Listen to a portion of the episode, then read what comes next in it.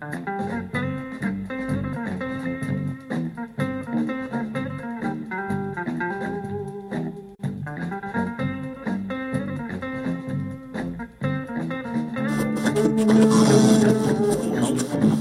que c'est, le grade Vous savez pas vraiment? Et moi non plus.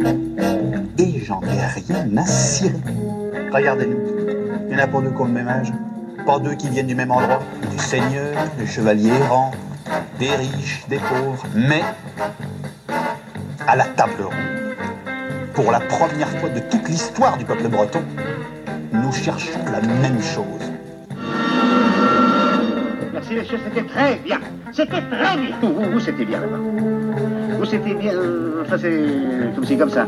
C'était pas mauvais, c'était très mauvais. Voilà, exactement. Alors, reprenons. La table ronde du management. Une production Albus Conseil.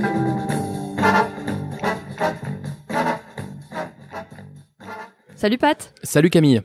On est super content de vous retrouver pour ce nouvel épisode estival de la table ronde du management. Et aujourd'hui, on va parler de crise managériale et évidemment surtout de comment les résoudre. On y va? Allez, c'est parti. Toi, Raoul Wolfani, on peut dire que tu en es un. En quoi? Un vrai chef. Il connaît pas Raoul, ce mec. Il va avoir un réveil pénible. J'ai voulu être diplomate à cause de vous tous, éviter que le sang coule, mais maintenant c'est fini. Je vais le travailler en férocité, faire marcher à coup de latte. À ma pogne, je veux le voir. Et je vous promets qu'il demandera pardon. Et on garde à vous.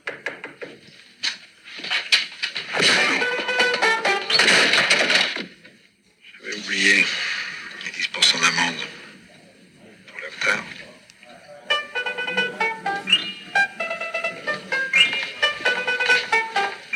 Allez, démarrons cet épisode sur les crises managériales en essayant de les définir pour commencer. Qu'est-ce que t'en penses?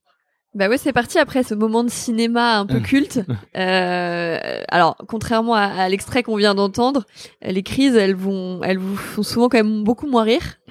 Et la première chose pour nous qui définit une crise, c'est qu'elle est souvent vue comme euh, étant euh, dangereuse.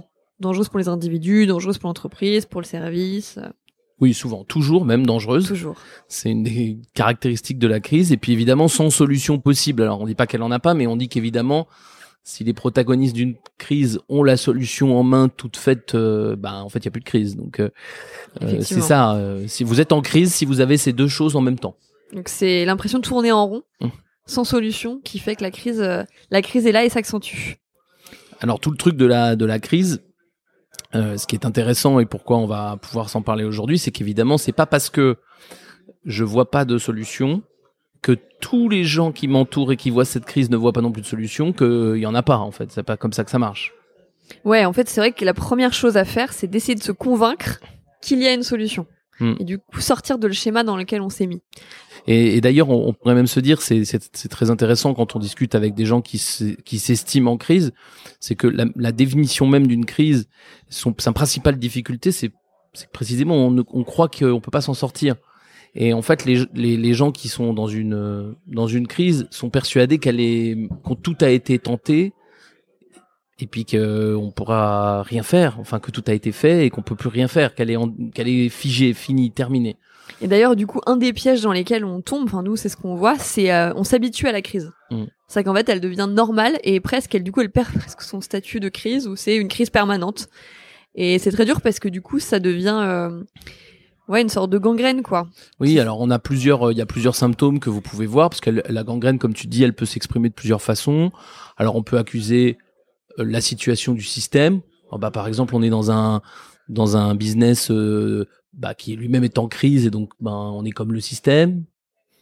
Ça peut être euh, des relations. Il est comme ça. Elle est de toute façon, elle est comme ça. euh, on la changera pas. Ou je ne changerai pas. Je suis comme ça. On a toujours eu ce rapport conflictuel, donc euh, je vois pas pourquoi ça changerait. On va avoir aussi des explications qui sont plus fonctionnelles, du style, bah oui, mais c'est la tension entre la production et la qualité, elle est, c'est fait comme ça, ça sera toujours en crise, il y a des hauts, il y a des bas, mais c'est toujours dans le secteur de la crise. Donc en fait, les, les acteurs d'une crise, ils ont toujours tendance à, à expliquer pourquoi on peut pas en, en sortir. Et moi, je trouve ça, euh, finalement, euh, évidemment, c'est ça qui fait que euh, c'est grave, mais je trouve ça presque psychologiquement, euh, j'allais dire sain, en tout cas compréhensible, parce que euh, ça les aide à vivre avec. C'est-à-dire que si tu penses que tu es dans une crise et que tu sais qu'il y a des solutions, euh, bah, il faut en sortir tout de suite. Si. Donc c'est plus simple d'expliquer qu'il y a un élément exogène qui fait qu'on peut pas en sortir jamais, quoi. Ouais, tout à fait. Et puis on en voit aussi qui sont un peu accros à ce genre de situation. Ça crée pour certains une sorte d'adrénaline d'être toujours dans un mode euh, sortie de crise. Ouais, Donc, ouais, c'est. euh, inconsciemment, je pense qu'on n'a pas forcément envie de la résoudre quand on est dans ce mode-là. Oui, oui, en tout cas, euh, et puis plus ça s'avance, plus, même si on avait plus ou moins envie de la résoudre, euh, plus on a surtout envie que les gens compatissent. Euh, J'ai beaucoup d'exemples de, de gens qui vont nous recevoir pour nous expliquer combien ils sont en crise, mais dont on sent dans la discussion finalement, ce qu'ils attendent, c'est pas la solution. Ce qu'ils attendent, c'est qu'on leur dise, Ah bah ouais, t'as raison. T'es en crise. Euh, bah ouais, et puis, euh, T'es en crise, mec. eh, j'en ai vu beaucoup, mais la tienne, compatit. jamais. C'est ça. Et t'es la pire. T'es la pire de toutes celles qu'on avait vues. Et ça, il y a, y a presque une, une sorte de soulagement euh, euh, du, du manager quand, quand parfois le, le soi-disant expert en face de lui lui dit non, mais t'as raison, c'est c'est l'enfer. Et et donc, bah si vous êtes dans cet état-là, euh, comme comme disait Camille, la première chose c'est qu'il faut bah, se convaincre qu'il va y avoir une solution. Alors il y a une petite chose que vous pouvez vous dire pour vous aider à ça. C'est un truc euh, assez rigolo et permanent, c'est qu'en fait la crise elle renferme un potentiel de changement inhérent du fait que personne n'aime y vivre. Et du coup, euh, on va pouvoir sortir de la crise En tout parce cas, qu'elle quand, elle, quand elle s'intensifie très fort. Voilà. En fait, elle, voilà, c'est ça. Quand elle s'intensifie, en fait, personne ne l'aime. Et donc, si jamais on va trouver, et on va parler après des, débuts de solution, mais quand vous allez trouver un début de solution, en fait, ça peut aller extrêmement vite parce que, euh, bah euh, personne n'y est à l'aise. Et donc, si on a une début de solution, euh, ça peut partir très très vite, quoi. Et d'ailleurs, ça peut être ça. le dénominateur commun entre des parties prenantes qui peuvent être en conflit, c'est que le conflit devient trop douloureux pour tout le monde et que du coup, d'un coup, on a envie d'en sortir. Et là, vous avez une solution beaucoup plus rapide, beaucoup plus directe pour en sortir. Ouais, Bon.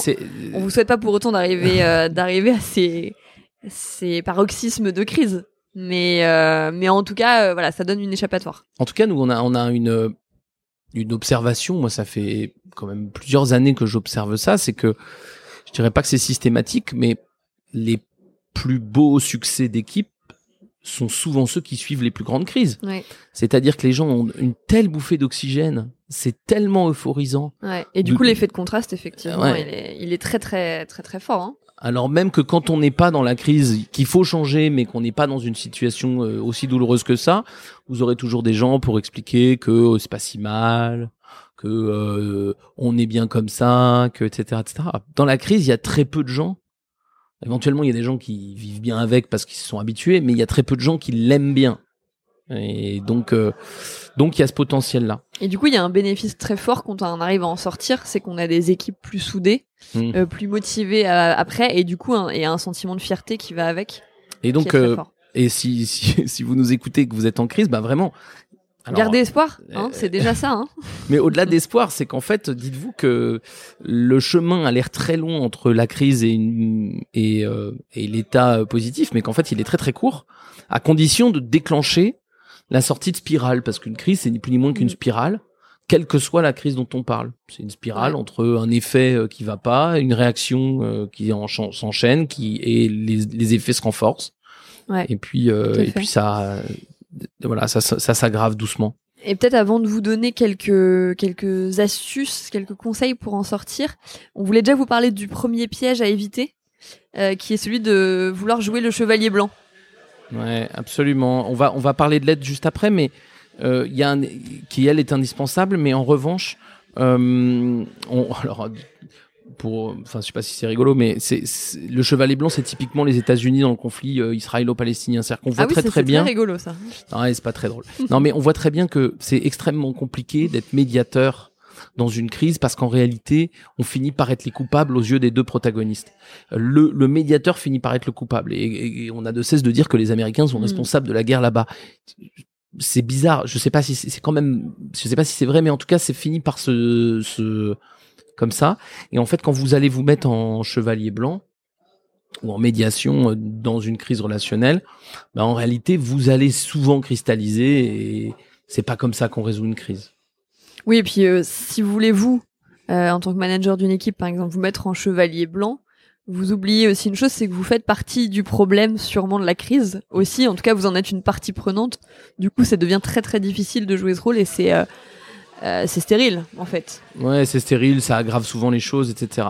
Alors en revanche, il faut pas être médiateur, il faut pas aller chercher de médiation. Et une fois n'est pas coutume, c'est rarement ce qu'on dit dans nos dans nos émissions. Mais en revanche, s'il y a bien un cas où il faut aller chercher de l'aide à l'extérieur, ah bah c'est bien le cas de la crise. Ouais, c'est celui-là.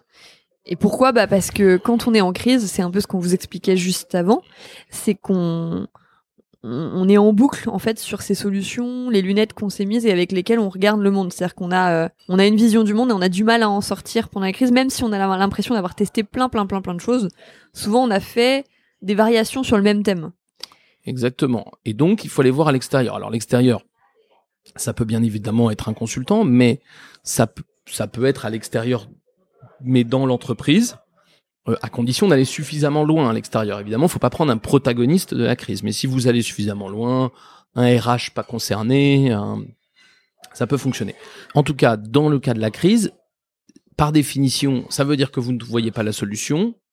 Il n'y a pas de raison que si votre intelligence n'a pas permis de le trouver en réfléchissant aux trois quatre cas possibles qu'elle finisse par le trouver un, beau matin après une nuit et, et de beaux rêves Euh, et donc il faut absolument aller chercher ça euh, il faut aller chercher le regard extérieur absolument euh, où qu'il soit mais il faut y aller Euh, vous pouvez, il ne faut pas rester seul euh, dans une crise on, vous n'y arriverez pas tout seul Ni s'habituer à, ce- à cette à cette crise-là.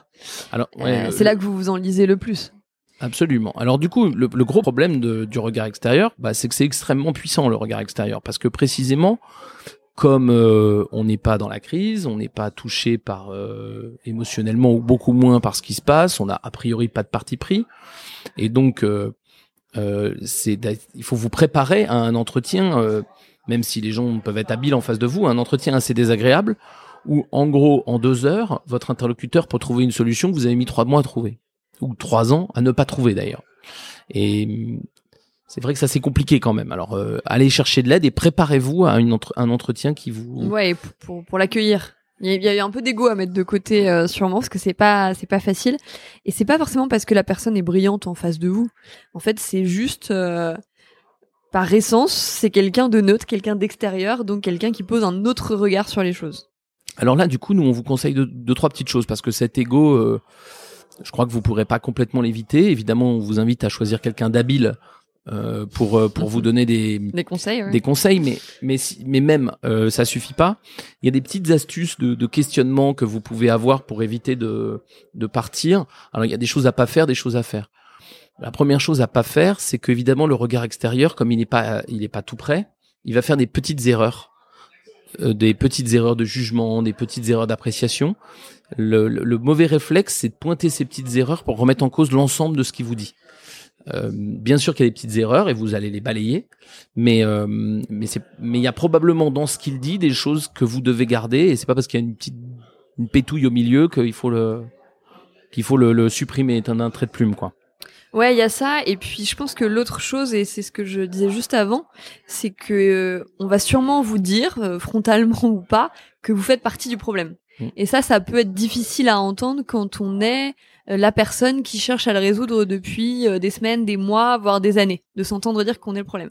Ah bah Or, oui. euh, S'il y a une crise, c'est qu'il y a des actes qui ont été faits qui entretiennent la crise. Et donc, s'ils ont été faits par vous, en tout cas, si vous n'êtes pas une, euh, une partie prenante directe, euh, bah, c'est que vous avez euh, contribué à, à entretenir cette crise-là. Ouais ouais, c'est pas forcément d'ailleurs de la malveillance de votre part, mais simplement. ah, c'est euh, souvent malgré malgré nous qu'on fait ça d'ailleurs. D'ailleurs, pour comprendre cet enchaînement des actes qui, qui créent des problèmes, on vous, écou- on vous propose d'écouter deux sons de suite. Alors le premier, euh, je vais le présenter, puis je te laisse le second. Euh, le, le premier, donc c'est, euh, vous allez voir, c'est très sérieux. C'est notre ami Pierre Richard euh, dans La Chèvre qui euh, a une technique de résolution de crise bien à lui. Et puis ensuite, on écoutera euh, Jérôme Dougne, euh, qui est donc un de nos collègues chez Albus Conseil, et euh, bah, qui est un, une sorte d'alter ego de Pierre Richard. On les écoute tous les deux. Je vais chercher un chariot. Oh, oh, oh, il est à moi le chariot là, hein Pardon Le chariot, je viens de le sortir pour mes baillages. Mais vous fâchez pas. Pas marqué dessus qui t'a où le chariot. Enfin, j'ouvre le coffre et il pique mon chariot. C'est pas lui qui est allé le chercher, merde Mais je vois un chariot vide sur le trottoir, je le prends. Si vous voulez le garder, fallait pas le lâcher. Mais je l'ai pas lâché, j'ouvrais mon coffre pour sortir mes Oui, bon, valises. bah, laissez-lui son chariot, allez, venez. Non, mais permettez. C'est monsieur Magret, je vois pas pourquoi je me laisserais faire. Enfin quoi, merde, je fais des kilomètres pour trouver un chariot et cet abruti me le fauche. Non, mais on n'a pas besoin d'un chariot pour deux valises, allez, venez. Venez. m'a traité d'abruti. C'est une affaire entre lui et moi, je vous demande de ne pas intervenir. Vous m'avez traité d'abruti Oui. Je pratique les arts martiaux, judo, aïkido, karaté. La première chose qu'on nous apprend, c'est le contrôle. Un type me traite d'abruti, je n'y connais pas, je le regarde et je m'en vais. Eh ben, tire-toi alors. Vous avez de la chance. Allez, pour les chariots effilés. Hum, Vous avez de la chance. Gros connard. Vous avez de la chance. T'aider.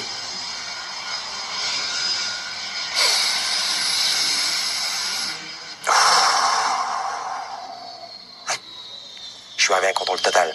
En route. Pardonnez-moi cette démonstration de force, mais j'ai horreur qu'on marche sur les pieds. Salut Jérôme. Salut Jérôme. Salut à tous. Euh, en tant que manager, je souhaite plein de choses pour mon équipe. Euh, je veux qu'elle soit plus performante, plus innovante, plus détendue ou plus agile. Et pour atteindre ces buts, euh, je reste pas inactif. J'agis, je planifie, j'agis à nouveau. Et le plus souvent, ça fonctionne et c'est même grisant. Euh, J'arrive à modifier le cours des choses par mon action, par mon bon sens ou par ma volonté. Et de temps en temps, je tombe sur un os, un problème qui me résiste.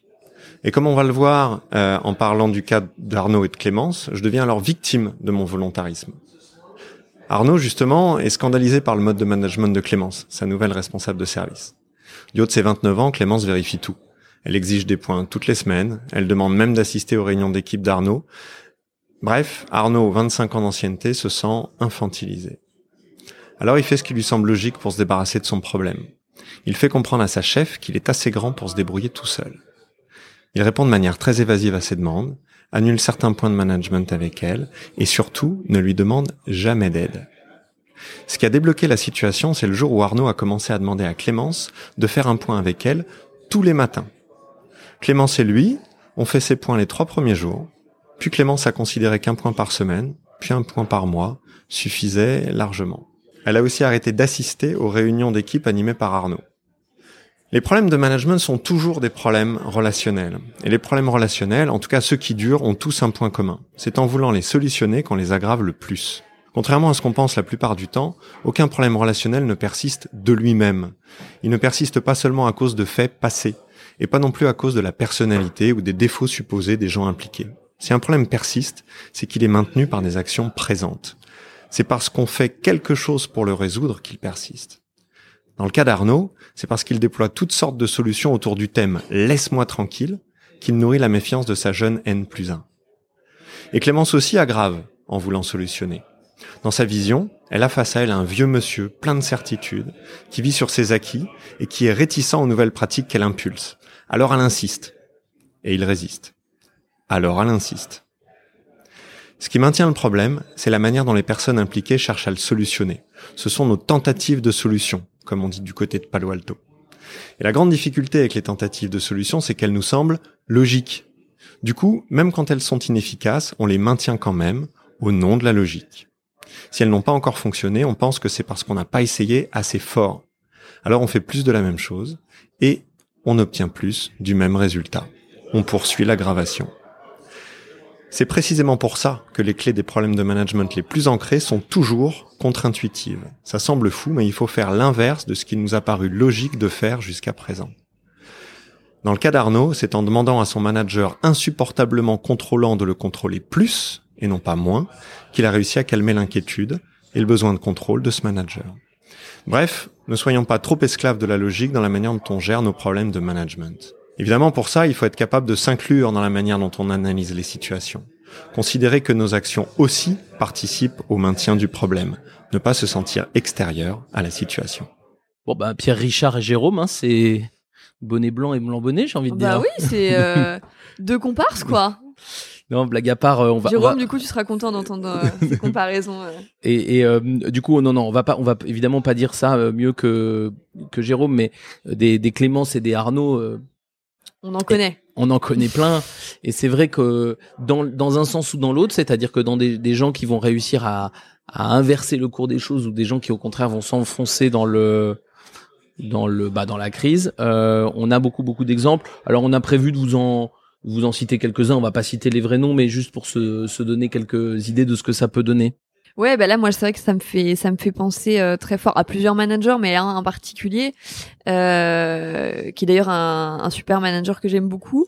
Mais euh, pour lui, son N-1 euh, n'était pas, parce que ça va mieux, mais n'était pas à la hauteur du job qu'il lui demandait, euh, de l'équipe qui lui était attribuée, qui était quand même une équipe relativement euh, importante. Et, et, du coup, tous les mots de cette équipe re, étaient de la faute de, de son de, de, de, ce fameux N-1 en qui il n'avait pas confiance. Et puis, euh, bah, du coup, il a essayé pas mal de pas mal de choses. Euh, c'est, je, je, tu n'es pas à la hauteur, donc je te recadre. Tu ne réagis pas, en tout cas pas dans le sens que je voudrais, donc je te recadre un peu plus fort. Ça ne marche toujours pas, donc finalement, je fais ton job. Et puis donc finalement, le manager en dessous n'est toujours pas à la hauteur parce qu'il est euh, tétanisé. Et comme il est tétanisé, bah du coup il n'arrive pas à être performant. Et comme il est pas performant, il se fait re-recadrer et ça ne marche pas. Et ça dure comme ça des mois, des années, et on entre dans une relation euh, conflictuelle où les deux parties n'arrivent pas à se comprendre, n'arrivent pas à trouver de terrain d'entente, malgré une certaine affection entre les deux. Et il a réussi à, à couper la spirale, lui? Il a réussi à couper la spirale en, en lâchant prise. C'est-à-dire? Lâcher prise, c'est-à-dire euh, je décide, je me donne un temps. Euh, là, en l'occurrence, je crois que c'était six mois. Je me donne six mois pour lui pour lui faire confiance.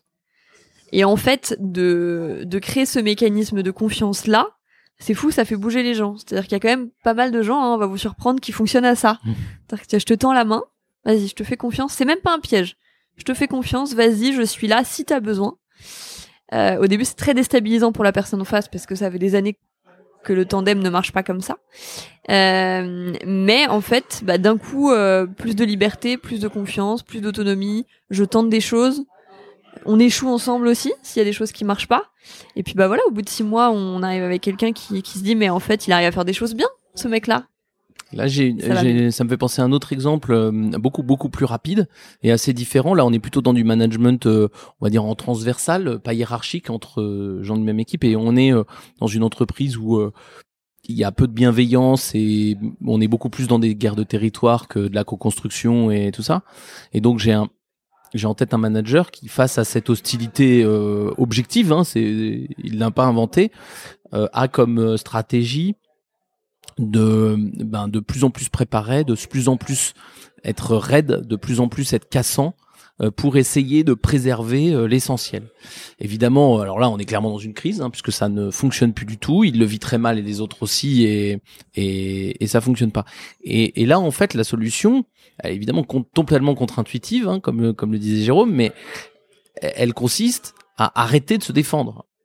Et arrêter de se défendre, euh, ça veut dire aller dans une réunion, pas préparé, tout mou, euh, et attendre les questions en disant oui oui et en les notant sur son cahier. Et euh, et ce manager-là, il l'a fait deux fois de suite et déjà les relations sont assainies. Ça peut aller très très vite hein, quand on quand on coupe le, le la, spirale négative et qu'on la remplace par quelque chose de vraiment différent. La solution, elle peut mettre quelques jours. Là, on parle de quelques jours pour améliorer les situations. C'est pas améliorer définitivement, mais enfin, ça va beaucoup, beaucoup mieux en quelques jours. Et c'est là que ça peut être utile d'avoir un regard extérieur parce qu'en fait, on n'est pas forcément conscient des schémas qu'on met en place. C'est-à-dire que quand on dit à un manager, mais tu vois quand même que t'as que t'as du mal à, à, lui lâcher la grappe, quoi, clairement et que ce mec-là, il a quand même 40 ans, donc euh, un papa, il en a déjà un. Euh, enfin, ça va quoi. Mmh. Euh, et bah le mec te dit, mais non, euh, mais non, je suis pas, je suis pas si raide, je suis pas si contrôlant, mais quand même, il y a des objectifs et tout ça. Et donc c'est là que vous avez besoin de quelqu'un qui vous observe ou avec qui vous échangez, qui vous dit, si, tu es comme ça, c'est pas grave, mais c'est ça que tu fais là. J'ai un, troisième exemple pour finir et peut-être plus positif. En tout cas, euh, c'était quand même une crise d'une certaine façon, mais c'est très très positif. C'est qu'on a, j'ai en tête un manager qui euh, qui avait très très envie de développer ses équipes, mais qui dans le même temps euh, déployait une une exigence absolument phénoménale. Et donc il déploie de l'exigence. Il dit je veux vous développer, mais il déploie de l'exigence. Du coup, les gens sont plutôt décevants. Ils se sentent en dessous des attentes et donc on a des gens qui déjouent, qui craquent.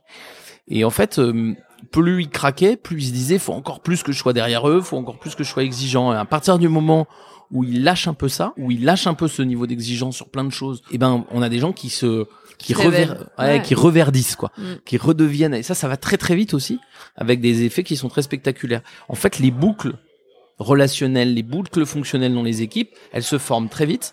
Et les couper, c'est souvent faire l'inverse de ce que l'instinct nous amène. Ça, c'est quand même assez, euh, assez phénoménal. Ouais. Et, et ça nous amène du coup à deux conseils euh, que nous on s'est dit que c'est qui, qui étaient pertinents. En tout cas, c'est les deux qui sont peut-être les plus fréquents. En tout cas, ceux qui ouais, marchent voilà, ceux pratiquement qui, dans tous les ceux cas. qui marchent les plus, effectivement, c'est ça. Euh, le premier, c'est euh, de renoncer, de renoncer à son problème. Ouais, de renoncer. En gros, c'est pour atteindre un but, il faut y renoncer. C'est-à-dire que, en fait, il y a. Ce qui est pas intuitif pour le coup. Ah bah non, oui. Pas d'accord. intuitif. En gros, c'est c'est euh, c'est l'histoire, vous savez, de Tony Parker dans son dans son vestiaire de basket. Je m'en fous ce qui arrive en deuxième mi-temps, même si on perd. Au moins on joue avec notre fierté. Et on joue dur. Après on perd, c'est pas grave, c'est la vie. Mais moi je préfère perdre en, en se battant. Pas comme ça là. Là on se fait défoncer là. et en fait il gagne. En fait le problème c'est que parfois à trop désirer un but, on, on ferme toutes les possibilités aux gens d'y contribuer vraiment. Donc euh, euh, On met trop de tension. Ouais, on met trop de tension, trop d'importance, trop d'enjeux, du coup ça génère trop de stress, de la tétanie et on se met à déjouer comme on dit euh, dans les dans les sports individuels, là on déjoue, on déjoue, on déjoue. Donc dans ces cas-là, faut lâcher l'enjeu, lâcher le but, c'est paradoxal, mais ça va euh, ça va très très souvent fonctionner. Euh, Ouais, tout à fait. Alors ça, et ça, donc ça c'est le premier, le premier conseil qu'on vous donne, c'est lâcher prise, renoncer. Vous allez voir, il peut se passer des choses assez magiques parfois d'ailleurs. Et le deuxième euh, conseil que nous on utilise quand même très très fréquemment, c'est le crédit d'intention. Oui, alors là, euh, moi, j'ai tendance à considérer ça quand même comme l'arme, euh, la- l'arme magique, l'arme fatale du manager. Du manager, c'est-à-dire que bon, le crédit d'intention, c'est tout simple, c'est c'est l'idée de dire que la, le principal conflit relationnel ou dans une équipe, il est lié à la chute de la confiance entre deux personnes ou au sein d'un groupe complet, et que cette chute de la confiance entraîne de la méfiance, la méfiance entraîne du contrôle, et le contrôle entraîne de la méfiance, etc., etc. En fait, on arrive à résoudre ce problème-là très génériquement en faisant ce qu'on appelle du crédit d'intention, c'est-à-dire en accordant de la confiance a priori, c'est-à-dire en accordant de la confiance avant que l'autre l'ait mérité. Et ça, c'est autoréalisateur. En fait, on a une, on a une spirale méfiance. Euh, défiance, méfiance, défiance, méfiance, défiance. Je vais remettre de la confiance. Je vais te dire bon ben, euh, je te confie un, une responsabilité euh, la plus grosse possible, la plus risquée possible, la plus spectaculaire possible. Et ça, ça va générer le retour de la confiance. S'il me donne ça, c'est que donc il me fait confiance et ça peut aller très très vite. Et ça, en entreprise, c'est pour le coup vraiment pas intuitif. Je Mm. pense qu'on voit beaucoup plus de managers qui font des procès d'intention. Déjà parce que c'est beaucoup plus facile de faire un procès d'intention. Euh, y compris euh, encore euh, ce matin, j'étais en rendez-vous euh, où euh, il y a des nouveaux arrivants qui étaient là depuis quelques semaines ou quelques mois et déjà on dit non, ils sont pas au niveau. Ils sont pas au niveau. Au bout de quelques semaines, c'est un peu, c'est un peu raide comme sentence. Surtout que je crois pas que c'était du coup du tout euh, catastrophique euh, dans le dans le cas que je cite. Donc euh, voilà, il faut faire attention parce que même si vous le dites évidemment pas, parce que les managers me disent souvent, mais évidemment que je lui dis pas comme ça, mais c'est aussi évident que tous les actes managériaux qu'on fait transpirent ça. Ouais, moi je maintenant j'ai plus du tout de de gêne à conseiller à grande échelle hein, euh, euh, de, de de faire de donner des des postes à responsabilité ou des rôles à responsabilité à des gens euh, dits pas du tout fiables. En fait, c'est totalement euh, c'est- Toute proportion gardée, hein. Quand même, il y a des fois où non? Euh, Il en y a fait des postes que tu confierais pas à tout le monde quand même. non. Non?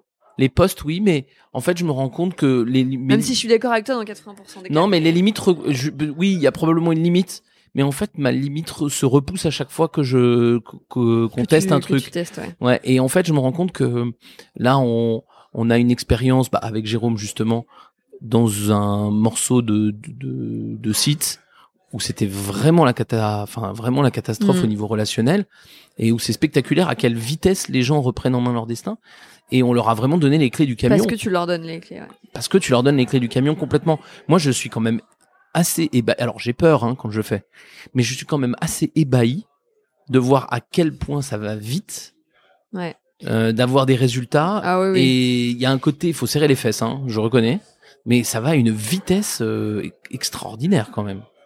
Euh, ouais, non, ça, je suis complètement d'accord. Et euh, l'autre euh, problème du procès d'intention euh, systématique, c'est que du coup, vous générez de la peur. C'est-à-dire que vous le faites sur une personne, deux personnes, trois personnes, ça devient presque la culture managériale ou votre modèle managérial. Et que du coup, bah, les gens ont, ont peur en arrivant avec vous ou en travaillant avec vous. Et alors là, c'est la prophétie euh, autoréalisatrice assurée, quoi. Mais dans le mauvais sens, cette fois-ci. Ouais, ouais. Alors le crédit d'intention, c'est pas uniquement une arme anti-crise, hein, d'ailleurs. hein. Je fais un petit une petite digression, mais euh, le, le- selon moi, le crédit d'intention, c'est le, ça doit être le leitmotiv managérial majeur. C'est-à-dire que vous faites confiance aux gens a priori avant qu'ils aient fait leurs preuves.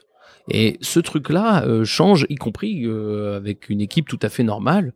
Moi, je vois euh, quand on a des jeunes consultants qui arrivent et qu'il faut les mettre sur des missions, la meilleure stratégie, c'est toujours de leur donner les clés du camion. C'est-à-dire que c'est toujours comme ça qu'ils seront au meilleur niveau possible. Alors, je dis pas pour faire tout et n'importe Mhm. quoi, ça devient oui, de il faut, l'inconscience. évaluer, faut évaluer le. Mais par contre, il faut faire plus que ce qu'on croit possible. Ouais, Voilà, plus fait. que ce qu'on croit possible. C'est, ils sont toujours au-dessus, en fait, les gens. Et c'est vrai euh, de consultants dans un cabinet de conseil, auquel là c'est fastoche, mais c'est vrai dans une usine, c'est vrai dans un magasin, c'est vrai tout le temps. En fait, la plupart des gens, euh, quand on leur fait confiance, ils essayent de pas la trahir. Il y a quelques faux jetons, mais ils sont pas si nombreux que ça, quoi.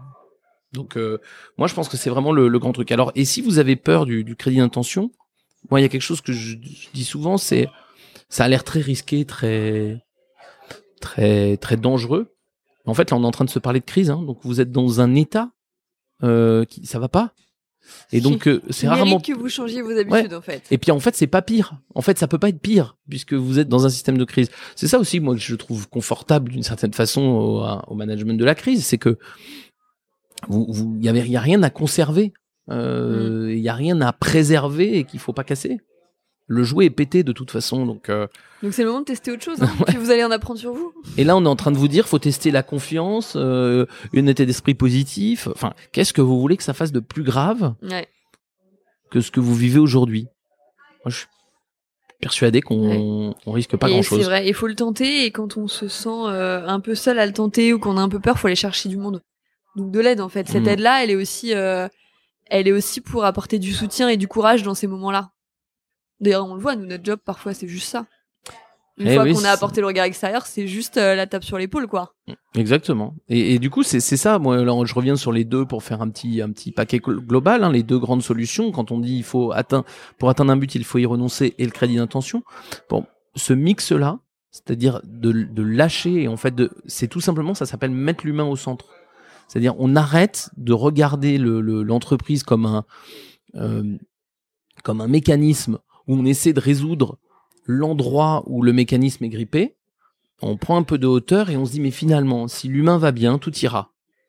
Et cette prise de recul c'est oublie pas que le but que tu poursuis euh, c'est peut-être moins important en fait que le bien-être des gens. Donc on va on va recréer du calme du, du cool hein, c'est les pensées zen là on est très dans euh, ben accepte les gens comme ils sont et donne fais leur confiance et puis tu verras où ça te mène l'expérience montre que ça mène souvent beaucoup plus haut que ce qu'on avait avant. hein. donc on a des résultats spectaculaires en faisant Ouais, ça. ouais, a- il se passe vraiment des choses incroyables. hein. Donc euh, tentez. La dernière petite astuce, euh, alors là c'est pas tout à fait une astuce relationnelle, mais c'est un truc auquel il faut penser quand vous êtes dans un système de crise, c'est à la com à l'extérieur de, de l'équipe, parce que euh, vous allez avoir besoin de soutien. Tu le disais Camille, c'est bien d'aller chercher des gens. Mais dites-vous que quand il y a une équipe en crise au milieu d'une entreprise, au, au sein d'une entreprise, tout le monde le sait, tout le monde le voit, et tout le monde vous plaint. Et donc, si vous faites votre petite com autour des progrès, alors peut-être pas le jour 1, c'est toujours bien d'être entre soi euh, au tout début. Si vous faites votre petite com, vous allez très vite récolter une admiration proportionnelle aux plaintes qu'ils avaient. C'est-à-dire qu'ils croient tellement que c'est impossible que... euh, Et parce que souvent, du coup, les, les services en crise, euh, les, les frontières de service sont rarement euh, hermétiques. Bah oui. Donc euh, forcément, il y a des clients internes à un moment qui Oui. qui perdent des plumes aussi à cette crise. Puis à la machine à café, on ne parle que de ça, etc. Et donc en fait, c'est un peu, vous allez un peu bénéficier quand vous avez une équipe en crise de l'effet, vous savez, petit poussé en Coupe de France là, c'est calé contre le PSG. Tout le monde évite contre. Je l'avais pas celle-là. Ah bah ouais, mais Ouais. pour Ah de vrai, mais c'est vrai, ça- non, maintenant tout le monde, tout le monde est pro, et tout le monde est vite pour caler, parce que bah évidemment, euh, et on a de l'affection pour eux et on, on, on se on se régale de l'exploit. Voilà. Et quand vous êtes dans une équipe en crise, bah, vous êtes un peu calé, c'est-à-dire vous êtes l'équipe qui ne peut pas gagner. Et du coup, aller chercher la sympathie du reste. Et c'est pas uniquement de la com pour euh, se faire mousser, etc. C'est ça va donner de l'énergie à votre équipe de sentir l'admiration des autres sur vous, dire mais comment vous avez fait? Waouh, vous êtes passé de euh, vilain petit canard à beau cygne.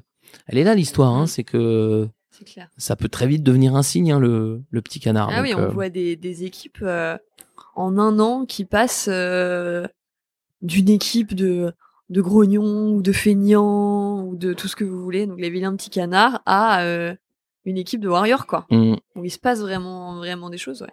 Et ça, faut le mettre en scène parce que ça va donner du courage aux autres, ça va vous donner du courage parce qu'il y aura de l'admiration, Et un sentiment de fierté aux équipes. Hein.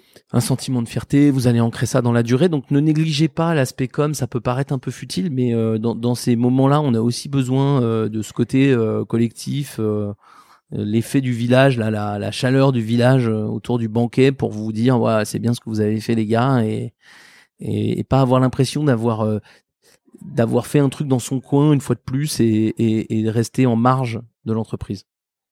Et pour aller plus loin, Aller plus loin. aller plus loin. Aller aller plus.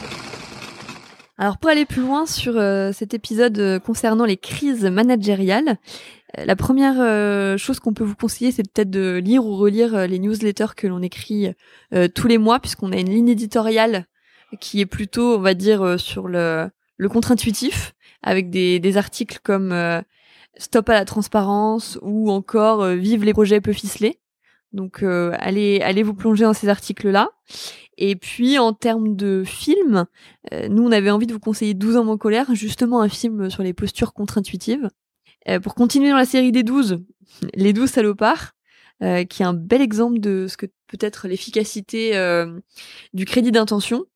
Et puis euh, pour finir, euh, le film Margin Call, qui est quand même un des grands films sur la résolution de crise, avec euh, des choses qu'il faut faire et puis des choses qu'il faut plutôt éviter de faire. Bah, merci beaucoup d'avoir été avec nous et puis à très bientôt. À plus tard. Vous êtes encore là? Il vous a plu cet épisode? Aidez-nous à gagner en visibilité en accrochant quelques étoiles sur iTunes et laissez-nous des commentaires comme des idées de sujets à traiter par exemple. Merci, à suivre.